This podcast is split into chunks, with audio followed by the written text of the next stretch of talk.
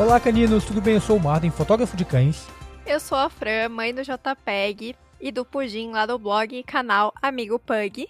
E a gente compõe o um podcast sobre cães. Todas as semanas a gente está aqui conversando sobre cachorros e trazendo um pouco mais desse universo para vocês. E se você quiser falar com a gente, tem as nossas redes sociais. Geralmente é arroba sobre cães podcast. Você pode falar com a gente no Instagram, você pode falar com a gente também no Facebook, ou ainda você pode nos mandar um e-mail para contato arroba sobrecães.com.br e aí você pode entrar em contato com a gente para mandar pautas, dizer que tipo de assunto você gostaria que a gente abordasse aqui no podcast e também você pode indicar para os seus amigos. Além disso, você pode conhecer o nosso blog sobrecães.com.br. Geralmente a gente coloca um texto lá a mais para complementar o conteúdo que for tratado aqui no podcast. E não se esqueça, se você estiver ouvindo no Spotify, clica no coraçãozinho, porque assim você vai mostrar para o Spotify que você gostou do programa e ele pode recomendar esse programa para outras pessoas. Você também pode ouvir o podcast no Google Podcasts ou no iTunes. Então, recomende para todo mundo e aproveite essa sessão de hoje. Gente, esse podcast tá ficando muito, muito chique, porque a gente tem uma convidada super especial e ela é uma celebridade. Ela se chama. ela se chama Luísa Cervinka. E você já deve ter visto ela na TV por aí, viu? Ela é apresentadora, palestrante, consultora comportamentais de cães e gatos, doutoranda em veterinária e escreve o blog Comportamento Animal do Estadão. Ah, gente, é Gente, chique. será que eu tenho roupa pra participar do podcast hoje? Eu, olha, é que a gente não tá se vendo, mas eu tô super arrumada. Eu também, tô de moletom.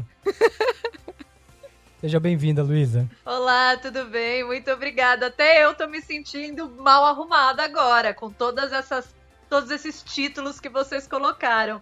Obrigada mais uma vez pelo convite, é um prazer estar aqui com vocês. Ah, o prazer é nosso. É... E para começar, assim, para nossa audiência te conhecer um pouquinho mais, de onde é que surgiu essa paixão pelos pets? Como é que você começou a entrar nesse mundo? Bom, desde, desde a minha infância eu gosto de animais. Na verdade, quando eu era criança, eu morava no interior de São Paulo, na cidade de Itu. E lá eu tinha muito mais contato com os animais do que com crianças. Eu morava num condomínio que não tinham quase crianças, eu só tinha contato na escola. E mesmo na escola, a gente tinha muitos passeios para uma área que era a escola agrícola, onde tinha uh, toda a parte de animais de produção, então eu adorava ir lá. Os meus hobbies eram ficar com os cavalos, tinha uma hípica dentro da, do condomínio onde eu morava, eu ia à noite ver coruja, eu pegava os gatos e os cachorros dos vizinhos emprestados, então a minha vida sempre foi muito relacionada com os animais. Nossa senhora, que legal. É, muito legal mesmo. E... Pois é, e daí minha mãe ainda não sabe por que, que eu fui seguir essa área, sabe? Mas foi ela que me ajudou desde criança. Por que será, né? Locais. Não que tinha legal. como, né? Acho que não tinha como seguir outra coisa. Acho que você até. Eu sei que você é bióloga, né? Isso. Eu sou bióloga, daí eu fiz um mestrado em psicobiologia, que é a parte de comportamento animal. E daí eu fiz vários cursos, enfim, na parte de comportamento de cães e gatos. E agora eu tô fazendo doutorado em veterinária. Uau! Que legal. Não é? Pois é. Eu sempre fico me perguntando às vezes, ai, será que eu devia ter feito veterinária? Porque eu também tenho gostado muito, muito desse assunto. Cada vez que eu vejo alguma coisa assim, eu fico tão encantada. Mas eu sou publicitária, não dá pra eu fazer uma pós, um mestrado em veterinária. Infelizmente, tem que começar a fazer tudo de novo. Eu tenho tido um sentimento semelhante, assim, mas eu gosto mais da ideia de entender um pouco mais do comportamento. Eu também Sim, já me é peguei legal. pensando, puxa, será que eu faria uma pós na área de comportamento animal? Eu sinto, sinto essa vontade. Não sei se vai me faltar base teórica para alguma coisa, mas a vontade bate. Essa semana, por exemplo, eu comecei a ouvir um livro que eu tô achando bem interessante. Eu não sei o quão apurado ele é, mas de repente a Luísa até conhece.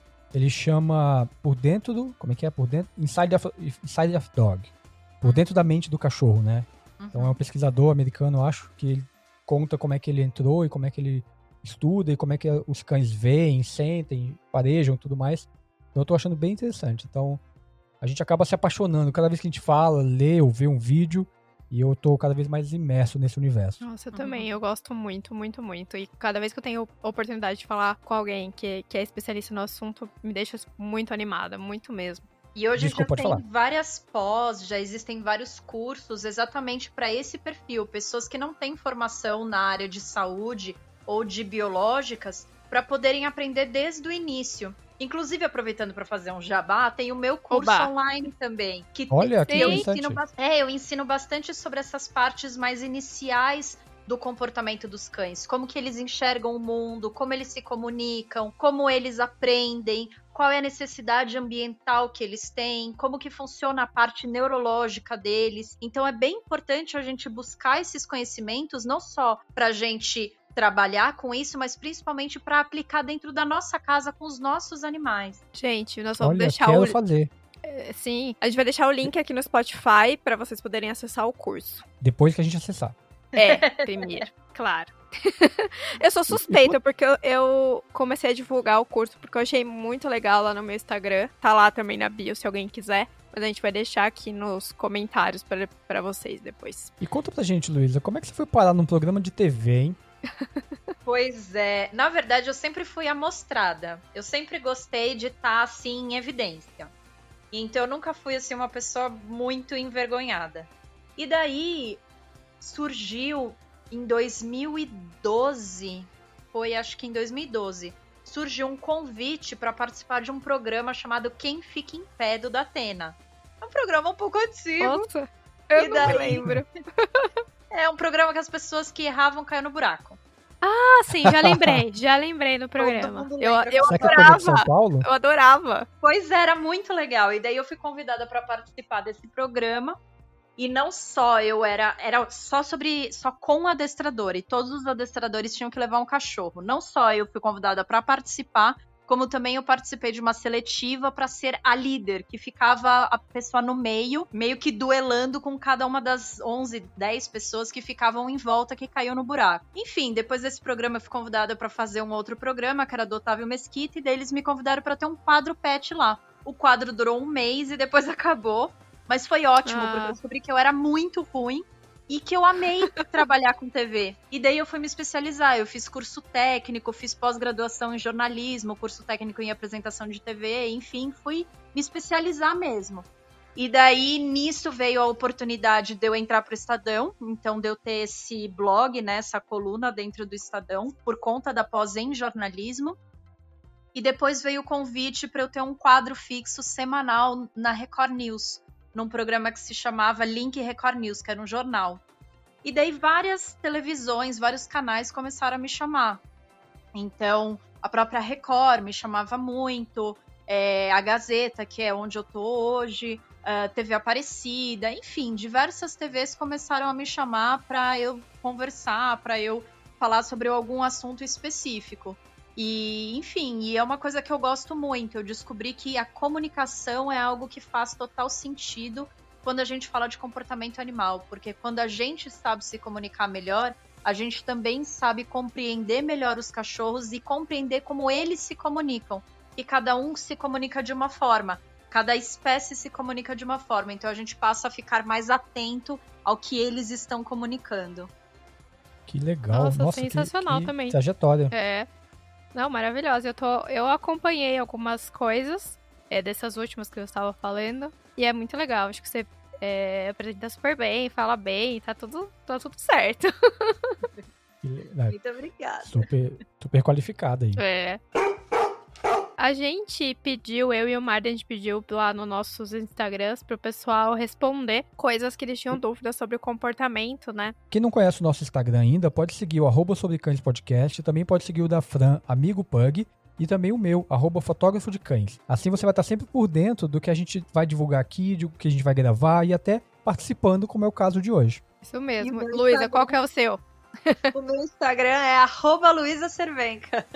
Então seguem ela lá e, e mandam um direct pra ela falando que vieram daqui, do nosso podcast. Vamos lá. Tem uma pergunta que é assim.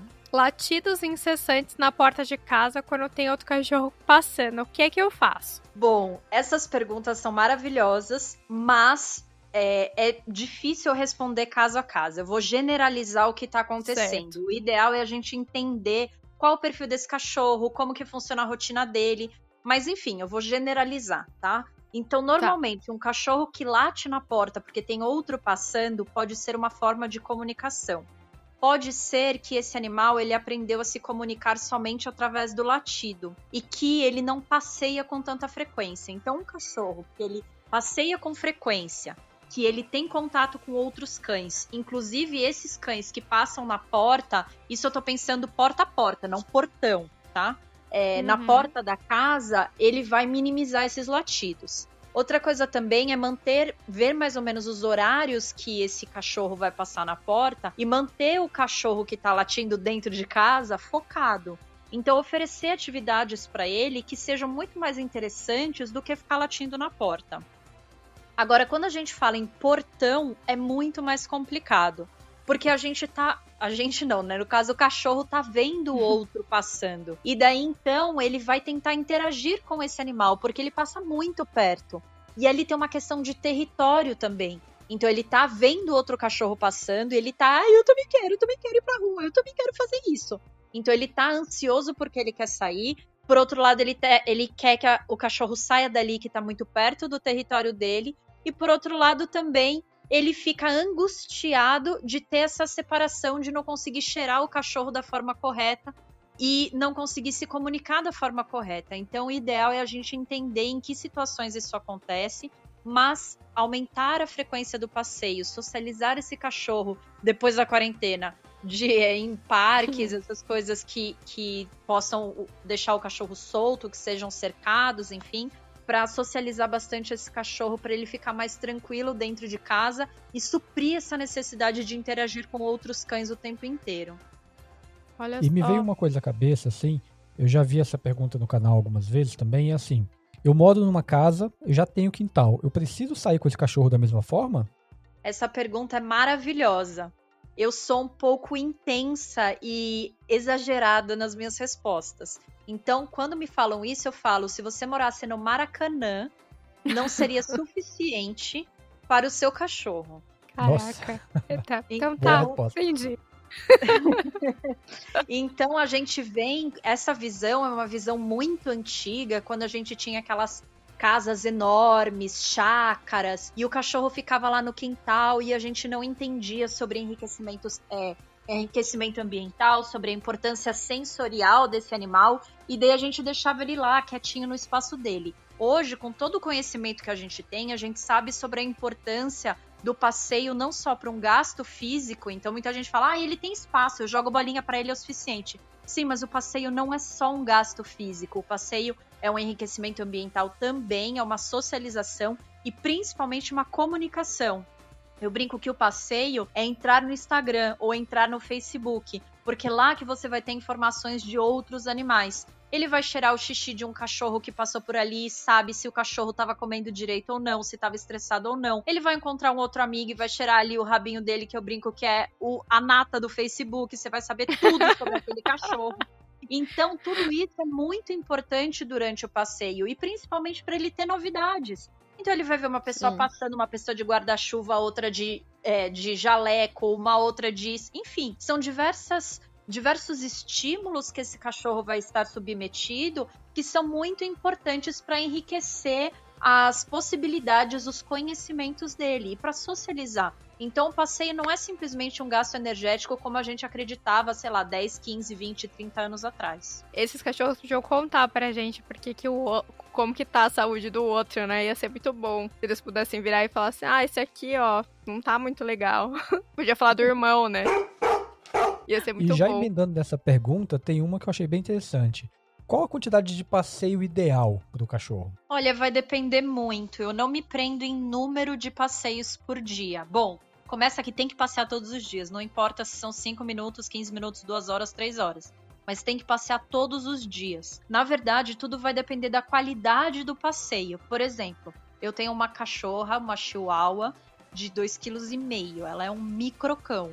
Nossa! E eu saio para passear com ela uma vez por dia. Mas quando a gente passeia, eu sempre busco locais novos para passear com ela. Então eu busco parques, eu busco praças, eu busco locais que tenham cheiros novos. Então mesmo que eu vá numa rua, um dia eu vou na calçada da direita, outro dia eu vou na calçada da esquerda, porque quanto mais cheiro ela tiver, mais enriquecedor vai ser esse passeio para ela. Depois eu levo numa grama que é dois quarteirões da minha casa e por aí vai. Então, na verdade, para minha cachorra, eu estimulo muito o olfato, o faro dela. Eu quero que ela cheire bastante. Então, eu tô dando qualidade de passeio. Assim eu consigo passear 10, 15, 20 minutos por dia com ela. Agora, se ela fosse, fosse uma cachorra extremamente ativa, eu precisaria unir essa questão do faro também com o exercício físico. Mas não precisa ser um exercício físico de três horas. Pode ser intenso. Por exemplo, eu passeava com uma cachorra, ela tinha muita energia. Para eu gastar a energia dela numa qualidade, mas em um espaço de tempo menor, eu subia e descia escada. E com ela solta, para ela focar em mim. Então eu chamava a atenção dela para mim e ela tinha que subir e descer escada e tinha horas que ela tinha que subir e descer sozinha, só sob meu comando, sem eu estar junto.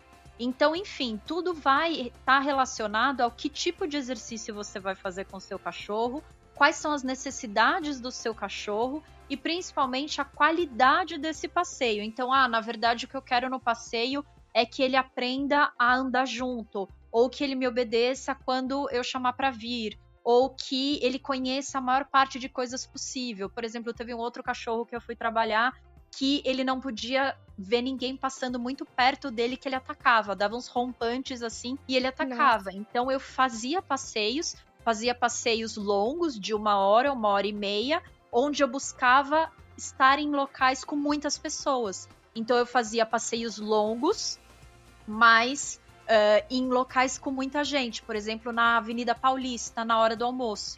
E daí Nossa. a gente o tempo inteiro perto do cachorro, e daí eu ia mantendo o foco do cachorro em mim, para ele não ficar tão assustado, mas daí eu fui trabalhando isso aos poucos. E daí essa cachorra foi ficando mais tranquila para conseguir andar em, em, com pessoas passando perto dela. Então eu aumentei o tempo, porque eu não ia fazer é, exercício muito forte, eu simplesmente ia andar com ela, mas junto estava um treinamento também. Bem interessante Nossa, isso. É um treinamento choque, né? mesmo. né? É. paulista pro cachorro que tem dificuldade claro de dar com pessoa. Eu não comecei né? dessa forma, né? Eu não comecei assim. Eu comecei aos pouquinhos, mas depois que ela já estava segura, a gente foi pra Avenida Paulista. É um ótimo Olha exercício. Só. É, com certeza. Essa pergunta sempre aparece aqui, tipo, o tempo todo. Como fazer para evitar xixi e cocô no lugar errado? Essa pergunta é maravilhosa. Você sabe que o motivo principal de abandonos está relacionado exatamente à micção ou defecação em local inapropriado. Então, é, o xixi e o cocô em local inapropriado, exatamente. Porque é, as pessoas acham que o cachorro é tipo uma criança que a partir do momento que você ensina privada, a pessoa, a criança tem que ir lá e fazer na privada, entendeu? E uhum. as pessoas esquecem que toda criança vai ter acidentes e que a criança só aprende a usar o sanitário depois de um tempo. E ninguém Sim. relaciona isso pro cachorro. Então o cachorro, ah, não, já tá na minha casa tem um mês. Então ele tá, sei lá, com três, quatro meses, já tem que saber. Não, ele tem uma maturação fisiológica, uma maturação de esfíncter tão necessária quanto um bebê. Então ele vai levar um tempo para que ele consiga controlar os esfíncteres, né, que é a, musculatura que segura o xixi e o cocô. Então a gente precisa ter tudo isso em mente e principalmente quando eu vou numa casa que tem problema de, de eliminação em local inapropriado, principalmente no caso de cachorro, está relacionado muito ao substrato usado. Então, muitas vezes, ah, eu quero que ele faça no ralo. Não, Nossa. não necessariamente é ele vai fazer no difícil. ralo. É, a gente precisa Entendi. ensinar outras coisas, sabe? O ralo não é o mais indicado. A gente precisa entender qual é, qual é a, o ideal de eliminação para o cachorro. Então, que, que é o melhor dos mundos para o cachorro? É a grama. Ele foi desenvolvido para fazer o xixi uhum. na terra, na grama. Então, o que, que é o ideal? eu fazer, nesse caso, eu posso aumentar os, o número de passeios. Então, fazer até três, quatro passeios por dia. Para quê? Para facilitar a eliminação na rua. Para ele encontrar cheiros de outros animais e aproveitar e fazer ali o xixi e o cocô dele. Aí entraria uma dúvida minha, um caso bem, bem particular mesmo. Eu tenho um Golden Retriever, como o pessoal já conhece, e eu atualmente eu saio com ele três vezes por dia. É, mesmo em época não de pandemia, eu tento sair nessa média, assim. Às vezes acontece de sair duas, mas geralmente eu tento manter esse padrão. E ele, basicamente, durante o dia, só faz xixi na rua. Cocô só na rua sempre. A não ser que ele esteja passando mal, qualquer coisa assim. Mas durante o dia ele só faz xixi na rua. E à noite ele faz xixi no tapetinho. Você acha que é possível ele aprender a fazer xixi no tapetinho de novo, durante o dia, ou não é necessário? Porque já que ele faz à noite, não é um problema necessariamente. os cães, principalmente esses cães maiores, assim, eles são muito higiênicos. Então eles sempre vão dar preferência para fazer na rua. Então, quando a gente inicia os passeios, é importante a gente ter uma regularidade, mas nunca deixar de fazer isso que você está fazendo, de deixar um tapetinho dentro de casa. E lembrando que, exatamente por eles serem higiênicos, esse tapetinho tem que estar tá longe de outros recursos, como por exemplo água, ração, caminha. Então é um local também que não seja um local de passagem, porque ele gosta de ficar mais confortável para fazer o xixi e o cocô dele sem ninguém ver.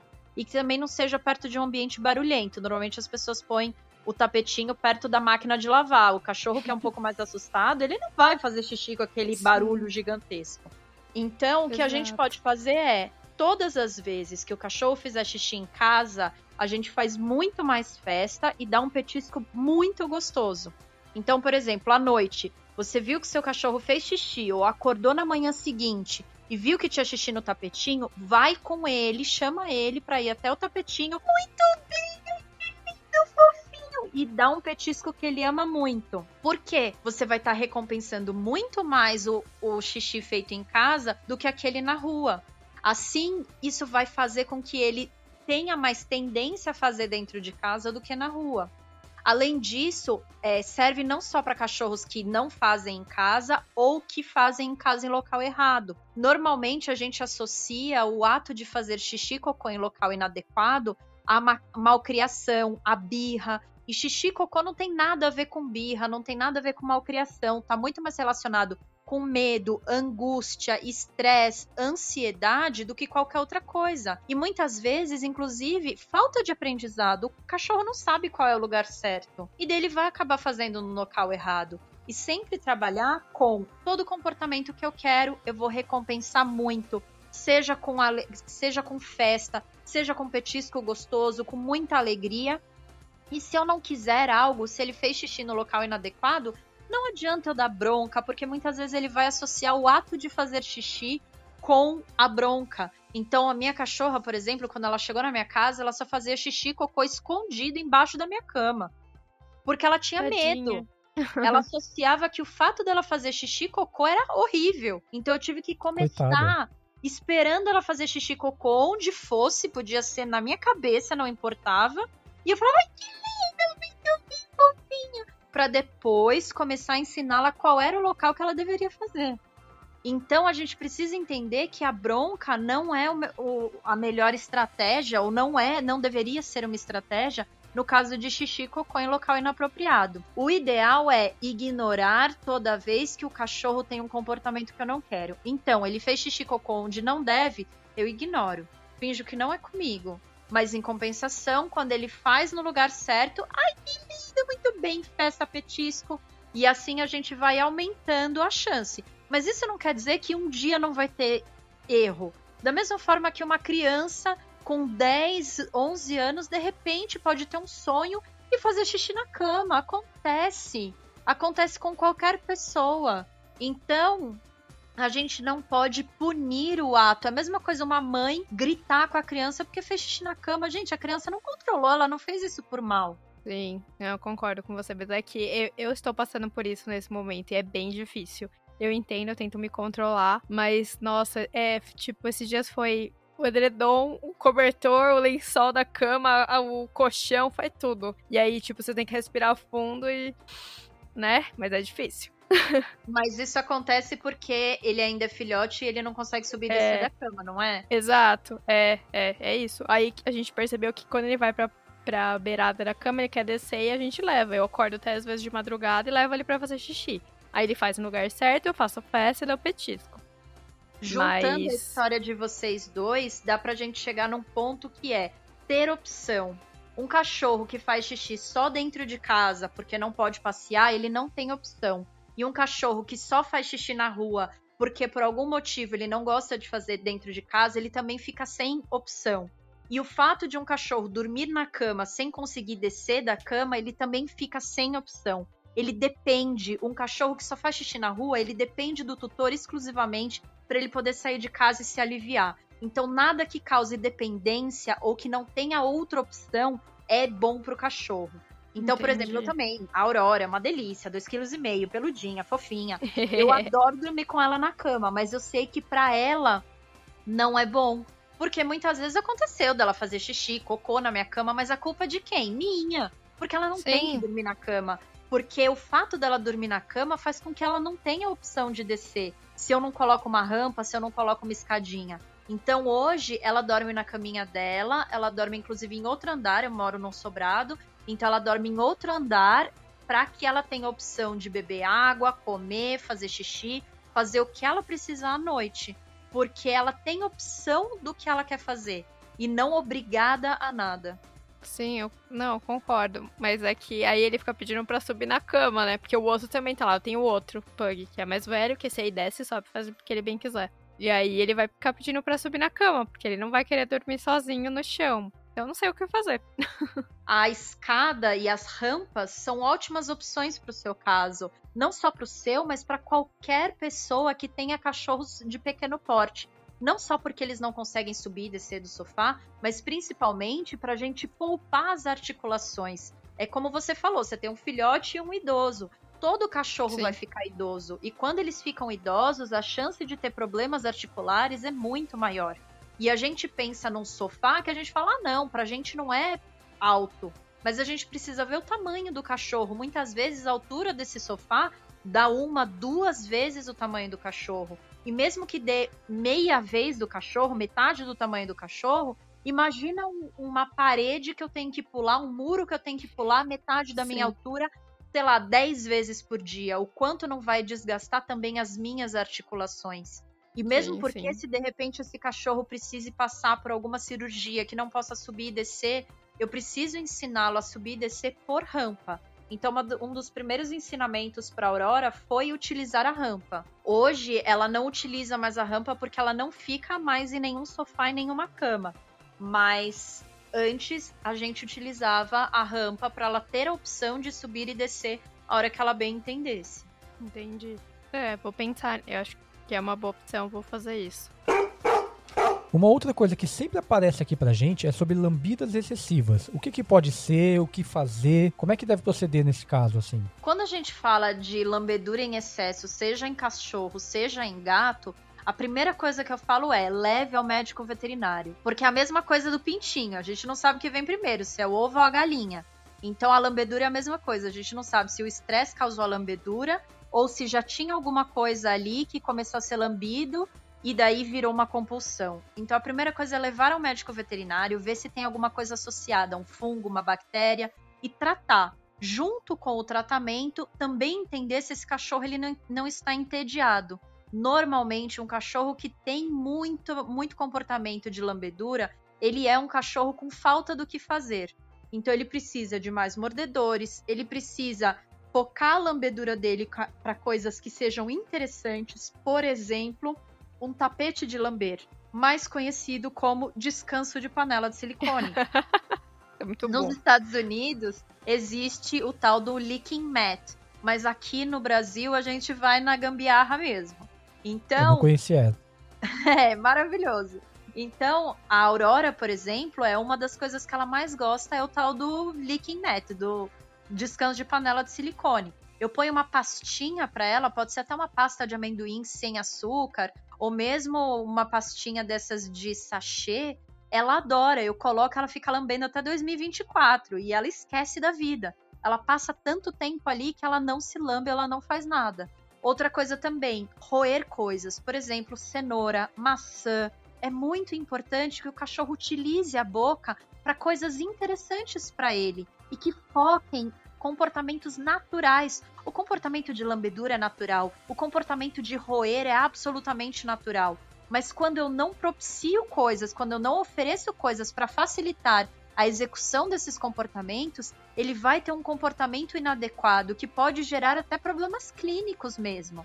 Então, por isso é importante oferecer todos os dias um mordedor diferente para cachorro que tem dente, né? Porque a Aurora não tem dente, não adianta oferecer cenoura que ela não vai conseguir roer. Mas para cachorro que tem dente, hoje eu ofereço uma cenoura, amanhã eu ofereço uma maçã, no terceiro dia eu ofereço um mordedor de nylon, no quarto dia eu ofereço um chifre e por aí vai. Cada dia eu vou oferecer uma coisa diferente para facilitar, para entreter, para ter mais vontade do meu cachorro interagir com aquele enriquecimento. E aí eu vejo esse pedaço de maçã, esse pedaço de cenoura relacionado ao cachorro. Que tamanho mais ou menos é isso? Vai depender muito do potencial bucal e do tamanho do cachorro. Então, normalmente. Ixi, vou ter que comprar uma maçã bem gigante. no, no caso do seu, você pode pegar uma maçã, tirar a parte de dentro sem cortar. Você pega com a faca, vai cortando a parte de dentro, a parte do miolo, você tira o cabinho e tira as sementes e você uhum. consegue rechear com a própria alimentação dele, principalmente se for uma alimentação úmida. E você oferece para ele como um enriquecimento, tanto para ele lamber quanto para ele roer. Claro que oferecer uma Olha. maçã para um Golden Retriever é muito diferente do que oferecer uma ração para um pug, uma maçã para um é? pug. Então, para um pug a gente vai poder oferecer aí um quarto de maçã mais ou menos e ah. sempre ficar de olho. Se porventura tá. você perceber que ele engasgou ou que ele tá muito alvoroçado em cima daquela maçã, você vai retirar. Você vai oferecer outra coisa para mudar o foco dele. Mas, normalmente, um quarto de maçã para um cachorro até uns 5, 6 quilos é o suficiente. Se for um cachorro que ele gosta bastante e um pouco maior, a gente pode oferecer meia maçã, ou no caso dos maiores, uma maçã inteira. Aí sabe o que, que vai acontecer? O ah. Sam vai entender que aquela é uma bolinha nova e vai começar a brincar com ele pela casa. Eu já fiz isso. Eu não recheei, gostei dessa ideia de rechear. Mas eu já dei maçã inteira pra ele, ele ficava levando de um lado pro outro, achando que era uma bolinha. Ah, mas é aí isso depois mesmo. de um bom tempo, eu acho que ele sentiu o sabor, deve ter furado, aí ele começou a roer e comeu. Mas, mas é assim mesmo. Todo alimento que a gente dá parece que é um brinquedo pro cachorro, porque ele não tá acostumado com aquela apresentação. Uma coisa que eu amo dar pra Aurora por conta do tamanho dela e a falta de dente, é tomate cereja. O tomate cereja vira uma bolinha, ela fica chutando, quicando o tomate cereja pela casa. E daí, de repente, de tanto ela quicar, o tomate estoura. E daí ela fala, nossa, que legal, virou uma comida. E daí ela engole. Que massa. Então, que, começa assim como uma brincadeira, começa assim como o, o que mais próximo eles conhecem é uma bolinha. Então, a mesma coisa, cenoura. Para um pug, por exemplo, eu posso dar um oitavo de cenoura. Eu corto no meio, depois corto no meio e corto hum. em mais uma tirinha. E daí eu ofereço, vejo como ele fica. Posso oferecer uma tirinha de manhã, uma tirinha à noite. E daí ele também vai estar tá acostumado com outros tipos de brinquedo e não com esse. Ele vai estranhar no começo, mas depois que ele entendeu o que quer, ele já vai com a patinha, segura com a patinha e vai roendo numa boa. Ah, legal. Aqui eles comem qualquer coisa que vem pela frente, né? Os dois. Esses que é, são super alvoroçados na hora da ração, assim. Até tô vendo como eu faço outra forma, que não é eu colocar comida no pote, porque o pequeno engasga. Ele come, aí ele engasga, porque ele enche a boca, aí ele quer o do outro. o bom é que vocês estão na mesma linha, né? Tanto pugs quanto goldens eles são super ansiosos na hora de comer e para isso existem os comedouros lentos. E o comedouro lento não é um pote que você vai dar ali todos os dias. Não, é uma forma diferente de, de você oferecer a alimentação, seja ração, alimento úmido, enfim, uh, mas que vai ser trocado todos os dias, porque é um desafio. Então, se hoje eu dei o comedouro lento A, amanhã eu vou dar o comedouro lento B, no terceiro dia eu vou dar numa, numa caixa de, de ovo. No quarto dia, eu vou entrar lá no meu YouTube, que tem uma playlist de Do It Yourself. Boa. É, eu acabei de ver uma hoje, adorei. Pois é, eu Adorei aquela de cama de gato. Exatamente. Esse daí de cama de gato é ótimo é, para cachorros que comem muito rápido e você pode ir dificultando o nível aos poucos, começar mais fácil e ir dificultando aos poucos. Então, colocar dentro de garrafa PET para o cachorro ir rolando essa garrafa e fazer buraquinhos para que essa ração vá soltando aos poucos. Enfim, são N possibilidades que a gente pode fazer: caça ao tesouro, esconder a ração pela casa, enfim, exatamente para você estimular mais o comportamento natural do cachorro, que é o forrageio, é ter trabalho para chegar na alimentação. A gente tem trabalho para cozinhar, para chegar no nosso alimento, nem é, nem todo dia a gente vai lá no self-service. E mesmo se vai no é. self-service, tem o trabalho de escolher, colocar no prato, levar, cortar a carne, levar o garfo até a boca, e o cachorro não, ele vai simplesmente enfiar a cara no pote e come tudo. E se torna Sim. uma situação em que pode facilitar um aumento da ingestão da, quanti da quantidade de ração que seja maior do que ele realmente precisa.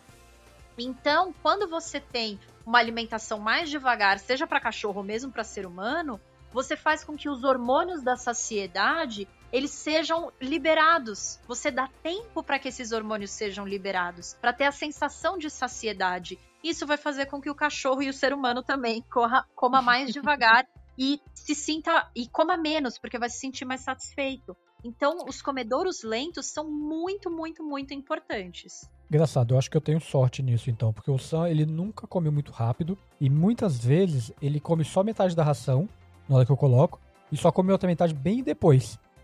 Então ele meio que divide assim à medida que ele vai tendo fome. Você acha que isso é um comportamento ruim?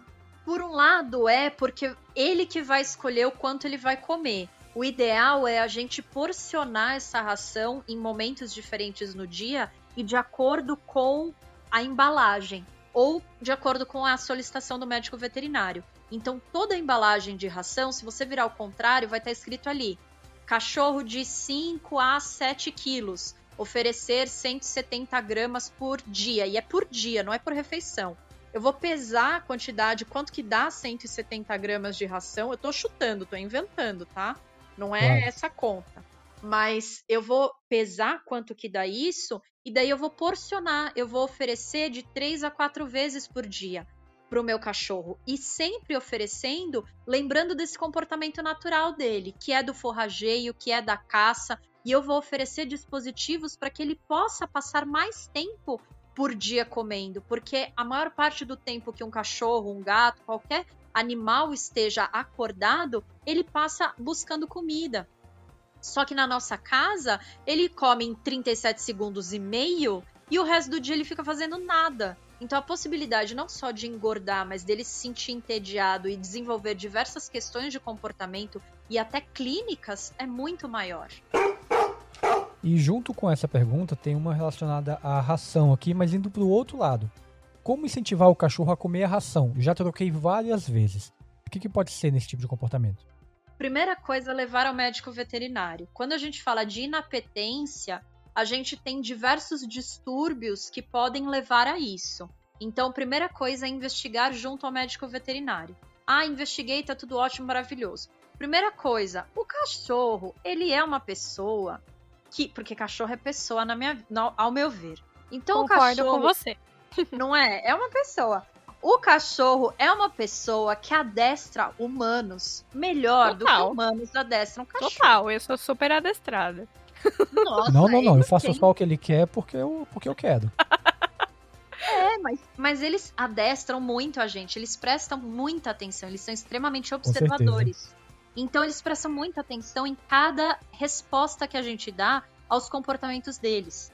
Então tem muita gente que associa a alimentação com afetividade. Então a mesma coisa quando a gente ia na casa da nossa avó, que ela não sossegava enquanto a gente não batesse um pratão de comida. E a gente normalmente já chegava e ela já convidava para ir para a cozinha. Pelo menos na minha família italiana era assim. Na minha também. Família mineira também vai pelo mesmo caminho.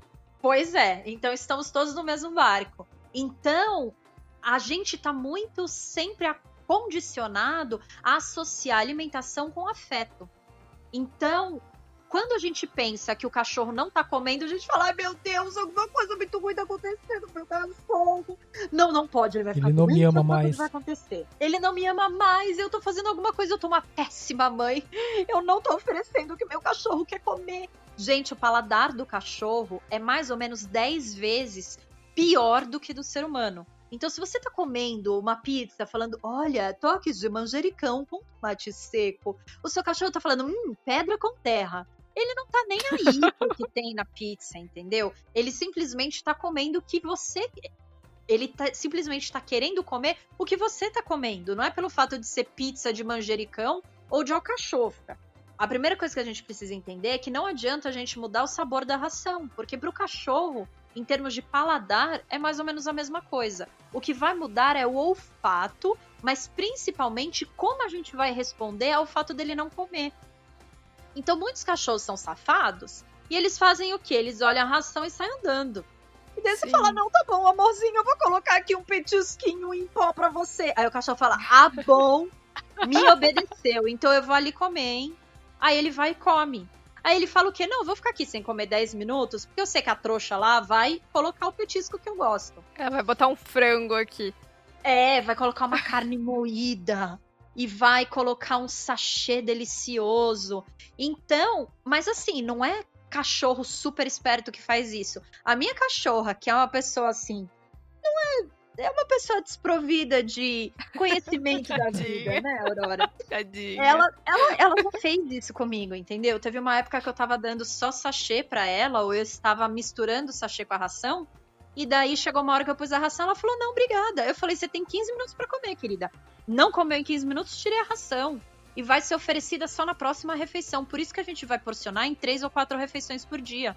Não comeu em uma refeição, não tem problema. Pode ser porque tá frio, porque tá calor, porque tá enjoado não tem obrigação de comer todas as refeições. Mas vai comer na refeição seguinte. Eu não sou palhaça, não vou ficar ali olhando você comer.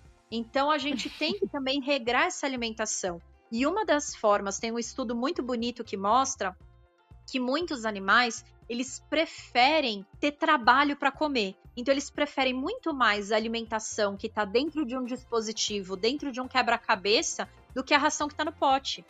Então isso é muito legal para a gente fazer em casa. Hum, ofereça um dispositivo que não seja muito difícil e ofereça a ração no pote. Provavelmente o seu cachorro vai ter muito mais interesse da ração que está no dispositivo do que no pote, porque é a novidade.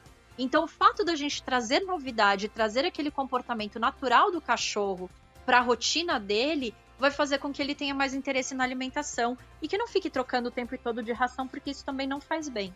Não, isso é fato. bem legal mesmo. E e assim, a, a quarentena não é uma coisa agradável para ninguém, a gente sabe. Mas por outro lado, eu, pelo menos no meu caso, eu vejo que da Fran também e muitas pessoas, a gente está passando mais tempo com os nossos animais em casa. Então é um bom momento, de repente, para introduzir essas regras da alimentação e trazer esses brinquedos e interagir com eles também, né?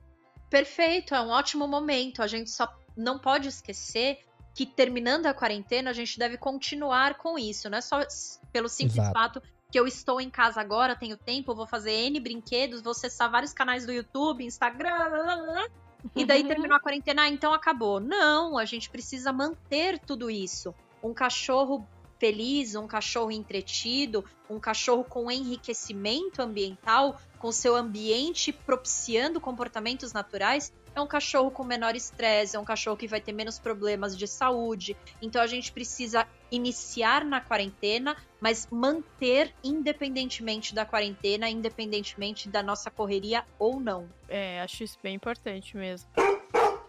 Tem uma pergunta aqui também, e é uma dúvida minha também. Você recomenda plantar grama em casa para os cachorros terem lá para eles, não sei, comer, é brincar, esse tipo de coisa, aquelas graminhas que a gente ou compra plantado já ou a, mes ou a gente mesmo planta? Sou super a favor. Pode ter trigo germinado, pode ser milho de pipoca germinado. Hum. Aquele milho de fazer a pipoca mesmo. Pega, coloca na ah, terra, é? igual igual a, fosse uma experiência de escola. Do feijão. vai germinar, exato. Mas feijão não, porque os cachorros, assim, não, não lidam muito bem. Gera uma certa flatulência, entendeu? Ai, meu Deus, então, melhor não. não. Então, é, milho e trigo. Painço também a gente pode colocar para germinar, ou mesmo as ervas aromáticas. Então, algumas ervas aromáticas são ótimas, por exemplo, manjericão, é, orégano, tomilho. Aqui em casa, tomilho e manjericão hum. são assim super bem-vindos erva cidreira. Então existem algumas coisas que a gente pode oferecer, salsa, salsinha, coentro, são coisas que a gente pode ter plantado e ir trocando, da mesma forma que precisa num brinquedo fazer um rodízio, não deixar sempre o mesmo brinquedo, a mesma coisa com a horta. Então eu tenho tudo plantado em vasinhos separados e esses vasinhos eles descem em dias diferentes. Então eu desço com um vasinho um dia, fica ali uns três ou quatro dias, depois esse vasinho sobe, desce outro vasinho e assim vai indo, para sempre ter não só um enriquecimento olfativo, mas também gustativo. Se o cachorro quiser pegar um pedaço dessa planta e comer, pode. Mas se ele só quiser cheirar, se esfregar, um gato se esfregar, adora se esfregar em planta, também pode, não tem problema. Bem interessante. Eu sempre fico pensando é, se isso valia a pena ou não, se eu devia ter, mas acho que é legal. Porque o pudim, ele gosta de comer umas gramas na rua. Ah. então acho que ele ia gostar de comer aqui em casa também. Uma coisa que eles amam muito é aquele trevinho. Tipo azedinha? Que... É, tipo azedinha, isso. Eles gostam muito desse trevinho, que nasce quando tá faltando nitrogênio no nosso vaso, nasce esse trevinho. E daí eles amam comer esse trevinho. Então aqui em casa, é, quando tem esse trevinho junto, ou mesmo essas graminhas, não agora da quarentena que a gente tem medo do vírus, mas essas graminhas de calçada, a gente pode pegar e trazer para dentro de casa e fazer até brinquedos com ervas. É super bacana. Tem um hum. brinquedo que você faz com a garrafa PET e com ervas aromáticas. Então você coloca a alimentação e em cima da alimentação você coloca as ervas. Ou mesmo nessa, nesse brinquedo de cama de gato, no meio da cama de gato você pode colocar ervas para o cachorro ter que mexer nas ervas para depois chegar na alimentação. E isso é um enriquecimento incrível para o animal. Olha que interessante. Muito legal. Nossa, muita informação. É.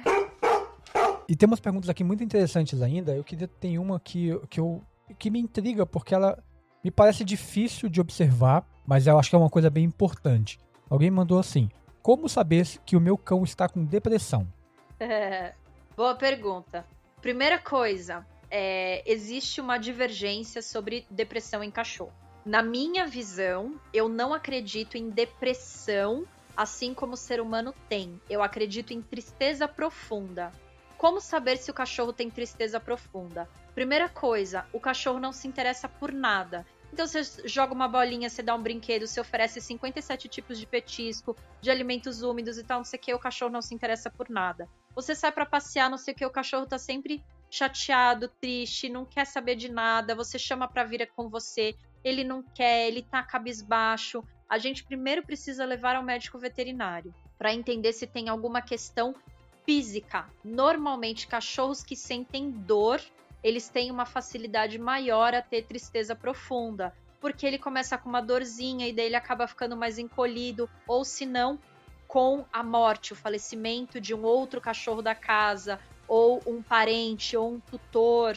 Enfim, quando há uma mudança brusca de rotina, por exemplo, eu tenho certeza que um monte de cachorro vai ter tristeza profunda quando acabar essa quarentena se o tutor não estiver fazendo nenhum treinamento antes de terminar a quarentena. Por quê? Porque o tutor vai estar 24 horas com o cachorro e de repente do dia pra noite ele vai passar 12 horas fora trabalhando, enfim. E daí o cachorro Nossa, vai ficar. Eu tenho pensado assim? muito nisso. e como é que faz um treinamento para isso? Primeira coisa, já ensinar o cachorro a passar períodos do dia sozinho. Então, por exemplo, tem horários do dia que eu fico em outro cômodo eu não tenho acesso à Aurora, não tenho acesso aos gatos, eu me tranco num cômodo e fico ali uma, duas, três horas trabalhando. Para eles entenderem que, mesmo eu estando dentro de casa, já vai iniciar essa rotina que eles vão ter que aprender a ficar sozinhos, que eles vão aprender a terem a vida deles independente de mim. Além disso, eu também faço saídas, nem que seja ir para a portaria pegar uma encomenda, uma comida que eu pedi no delivery e daí, enquanto eu faço isso, eu vou fazer toda a rotina como eu faria para sair de casa. Pegar a chave, pôr sapato, me arrumar, nananã, pegar a bolsa e eu saio. Em vez de pegar comida em dois segundos e voltar, eu vou, converso com o porteiro de máscara, converso com o porteiro a dois metros de distância e fico fazendo toda uma hora assim para depois voltar para casa. E eu saio sem fazer festa e eu volto sem fazer festa. Então, tudo isso para o meu cachorro entender que eu vou sair, vou voltar e ninguém morreu. Tá tudo tranquilo. Então, eu vou adicionando coisas naturais da minha rotina fora da quarentena dentro da minha rotina de quarentena. Só o fato de você tomar banho de porta fechada já é uma grande coisa. Porque agora na quarentena, tá todo mundo em casa, a gente não tem mais privacidade.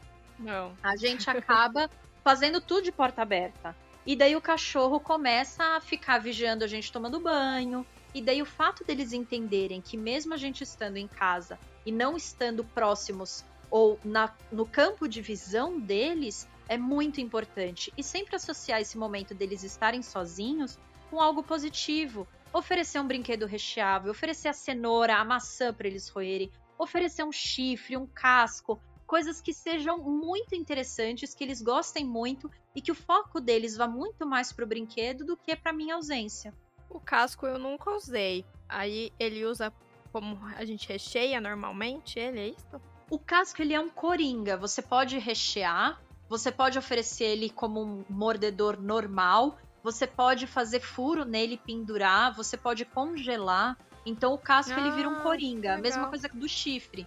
O chifre também é incrível, né? Porque dá para rechear, dá para congelar, dá para dar ele in natura e só virar um mordedor. O mais importante é, dei o casco ou o chifre de manhã, final da tarde, começo da noite eu vou retirar e vou guardar, para não deixar sempre, porque senão eu vou causando um excesso de estímulo nesse cachorro, que também causa estresse. Então não é isso que eu quero. Bem legal mesmo. Bom saber. Eu nunca tinha usado nenhum desses. Eu vejo que também tem aquelas. Eu não sei se você acha bom isso ou não. Aqueles orelhas de boi, sabe? Isso é bom? Eu acho que depende muito do perfil. A orelha, ela é diferente do casco. O casco, ele é mais difícil de soltar pedaço e quando ele solta pedaço, o cachorro consegue engolir. Já a hum. orelha, por ela ser uma cartilagem, é mais difícil do cachorro conseguir arrancar pedaço. E se for Sim. um cachorro que se frustra fácil, pode acontecer dele engolir essa, tentar engolir essa orelha de uma vez só e ficar Nossa. entalado. Então, certo. o ideal é a gente entender o perfil do cachorro, ver se pode ou não oferecer essa orelha. Mas se é um cachorro que a gente nunca testou, vamos começar por um osso in natura, por um osso que a gente hum. pega em açougue mesmo e congela. Vamos oferecer um casco, um chifre, uma. Hoje tem pata de pato. É difícil dizer isso, né? Mas é uma pata, o pé do pato. Uh, sei. Que é desidratado, que pode oferecer para cachorros de pequeno porte também. Então vamos oferecendo primeiro essas coisas para ver como o cachorro vai lidar, para depois a gente ir evoluindo. E essas coisas a gente consegue achar facilmente? Existe, por exemplo, alguma recomendação sobre o osso no açougue, eu tenho que tomar algum cuidado, eu tenho que pegar algum tamanho específico? Olha, osso em açougue, o ideal é que a gente busque um açougue da nossa confiança, mas mesmo assim, sempre mantém em congelador por 72 horas. Então eu peguei no açougue, eu vou envolver em plástico, vou colocar no congelador por 72 horas, que daí eu vou ter certeza que vai matar qualquer tipo de protozoário, fungo, bactéria que tem ali. Aí eu vou oferecer para o meu cachorro. O ideal é que ele consiga locomover esse osso. O que, que isso quer dizer? Que não adianta eu dar um fêmur de boi pro meu chihuahua, porque ele não vai conseguir levar o osso para lugar nenhum. Então, se por né. acaso eu quero dar um osso in natura para um chihuahua de 2,5 kg, eu vou oferecer uma patela, uma rótula de boi. E daí ele vai conseguir pegar, ele vai conseguir levar para diversos locais, ele vai conseguir roer, ele vai tirar o resto da carninha que ficou ali, e perfeito. Agora, se eu tenho um Golden Retriever, eu posso sim oferecer um fêmur. Ou, se eu não quero oferecer um fêmur inteiro, eu posso cortar na metade, eu posso oferecer uma canela, que é um pouco mais fina, para um cachorro de ali, seus 10, 15 quilos. Eu consigo também oferecer costela de boi, cortada na metade. Então, são outros ossos que eu consigo oferecer. Pescoço de frango para cachorros pequenos, também congelado, hum. nunca cozido, pelo amor de Deus. Sempre Sim. cru, congelado. Então, são coisas que eu vou vendo. eu dou congelado mesmo? Sim, pode ser dado tipo... congelado ou retira do congelador por mais ou menos meia hora, 40 minutos e oferece, só para tirar aquele gelo principal. E daí certo. o osso ele tem que ser sempre maior do que a boca do meu cachorro, para não correr o risco do meu cachorro engolir o osso. Tá. Legal. E, e eu vejo também o pessoal dando pata, né? Pé de galinha também, do mesmo jeito que você falou. Pode? Pode, a gente tem que tomar cuidado com essa pata. Se é um cachorro, uma vez eu fui dar uma pata de galinha para um cachorro que tinha mais ou menos uns 10, 11 quilos. Daí eu falei, ah, imagina, não vai engolir. E daí é, a, a pata que o tutor conseguiu era uma que tava com unha. E daí a hum. gente congelou, ofereceu pro cachorro. O cachorro simplesmente engoliu essa pata em 37 segundos e meio. Com unha e hum. tudo. E daí eu falei, meu Deus. Aí a gente foi pro veterinário, mas deu tudo certo. No dia seguinte saiu pelo outro lado. Mas a gente tem que ter todos esses cuidados, assim, sabe? De vamos fazer uma manicure nessa pata antes de dar pro cachorro, entendeu? Tá. Tirar essas unhas, deixar num tamanho que realmente não fique muito pequeno pro cachorro engolir do dia pra noite. Então, alguns cuidados devem ser levados em consideração. Entendi. Muito que nem, tipo, o JPEG, ele pesa 10 quilos. Então, eu poderia dar uma pata para ele? Eu acho que você pode fazer o teste. Você pode, por exemplo, segurar a pata e ver como ele vai lidar. E depois ir soltando aos poucos e ficar sempre de olho. Tudo isso que a gente vai hum. oferecer de novidade, a gente tem que ficar de olho. Não são coisas tá. que eu vou oferecer e sair andando. Porque eu preciso saber o que, que aconteceu. Eu preciso saber como que meu cachorro vai saber lidar. Que seja uma maçã, uma cenoura, uma pata, um osso, uma, uma um chifre, não importa. Eu tenho que oferecer e ver como que o meu cachorro vai lidar com aquilo. Mesmo o enriquecimento ambiental desses que a gente faz em casa, por exemplo, o que você estava falando, né, a cama de gato, a gente precisa oferecer e ficar de olho. Vai Sim. que meu cachorro ele rói o, o elástico e começa a engolir, sabe? Eu tenho que estar ali Sim. perto para tirar da boca dele. Luísa, e nesse tempo de quarentena, o, qual seria uma dica assim para a gente deixar para os nossos ouvintes que eles podem fazer? O que, que a gente pode fazer com os cães? Primeiro ponto é: se a gente está entediado, o que dirá os cães? Se eu preciso de curso online, live, é, Netflix, e série, e filme, e conversar com amigo, e fazer é, conversas por, por vídeo e por aí vai, o cachorro também precisa. Então, o primeiro ponto é: se o seu cachorro já estava acostumado a passear todos os dias antes da quarentena, continue com essa rotina. Tome os cuidados, vá protegido de máscara, luva, tudo que tem que ser feito. Leve o cachorro, na volta faça a sepsia corretamente da pata, mas não deixe de fazer essa rotina, é muito importante para o cachorro. Além disso, faça exercícios, enriqueça o dia a dia do seu cachorro dentro de casa.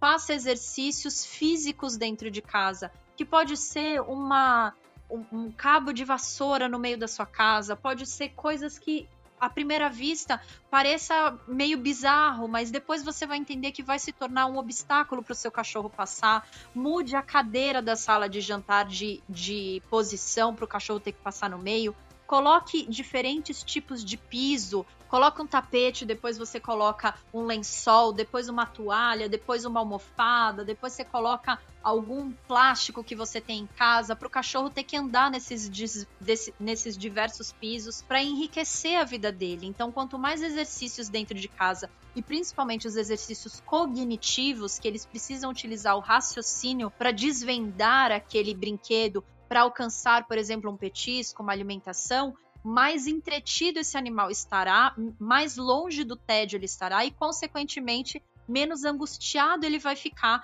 e menos problemas comportamentais ele vai apresentar. É muito isso mesmo, né? Ótimas dicas. É. Ah, então tá bom. A gente adorou essa, esse papo, foi muito legal. E aí eu queria saber, Lu, onde a gente pode te encontrar? Onde que as pessoas podem receber essas dicas suas, comprar seu curso, enfim? Eu que agradeço o convite, foi uma delícia o bate-papo. Para me encontrar, tem o Instagram, que é o mais fácil, que é @luisacervenca. Lá tem o meu canal do YouTube, tem meu site, tem o curso online, tem tudo. Mas também tem o meu site, que é luisacervenca.com.br. E o meu canal do YouTube, que é youtube.com/luisacervenca qualquer forma que você escrever Luísa Cervenca no YouTube, você vai me achar. Se você escrever ah. meu nome errado, também vai dar certo. Então, Ótimo. fica tranquilo que o YouTube já conhece os meus nomes errados. Esses são os locais mais fáceis de me encontrar. E pode me mandar direct, pode me mandar inbox, pode, pode me chamar que eu respondo sem problema nenhum. Isso mesmo. E aí, quando essa pandemia toda acabar, a gente vai gravar lá pro YouTube juntas. Maravilha. Acho que o Marlin também vai querer. Com certeza, já aprendi tanta coisa só nessa gravação do podcast aqui que eu falei, nossa, é, a gente vai sempre aprendendo com quem sabe mais, né? E você ah, sabe é muito, Luiz, foi muito, muito enriquecedor, assim, o podcast. Que bom, fico Sim. feliz. Eu gosto muito de passar informações a todo mundo e tô sempre disponível para quem precisar com qualquer dúvida. E pela qualidade que foi o papo hoje, já deixa o convite, você pode voltar quando quiser. Quando, toda vez que você sentir falta de gravar um podcast, liga pra gente Isso. e já tá convidada. quiser falar de algum assunto específico, de alguma coisa que você goste, tipo, ah, eu quero falar um programa inteiro só sobre algum assunto. Também tamo, estamos abertos, a gente adora. É, eu fiquei ah. curioso para saber sobre o seu doutorado. Você está estudando o que especificamente? Olha, eu vou juntar as duas coisas numa só, que é podemos fazer um podcast sobre o tema do meu doutorado, que é estresse na ausência do tutor. Então, como ah. Perfeito.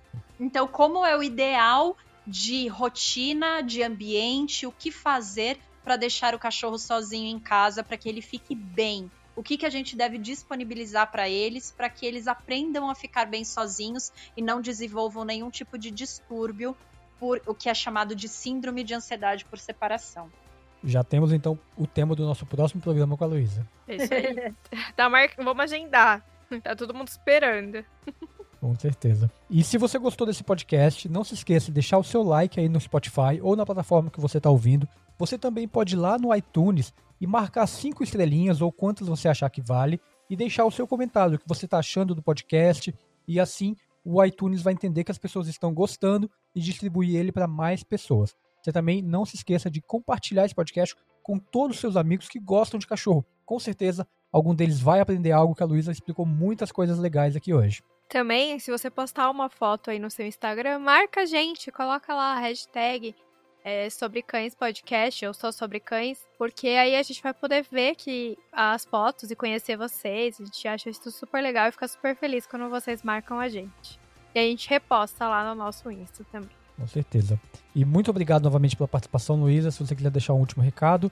Maravilha, eu que agradeço super, foi uma ótima oportunidade. Podem me marcar também no Instagram, principalmente quando vocês forem fazer os brinquedos, os do-it-yourselves, oferecerem os, a ração nos comedouros lentos. Podem me marcar que eu adoro ver e eu reposto tudo também. Então, pessoal, é isso. Fico muito feliz com o programa de hoje. Até a, no... até a próxima semana. Um grande beijo meu, lambeijos dos pugs. Até mais, tchau, tchau.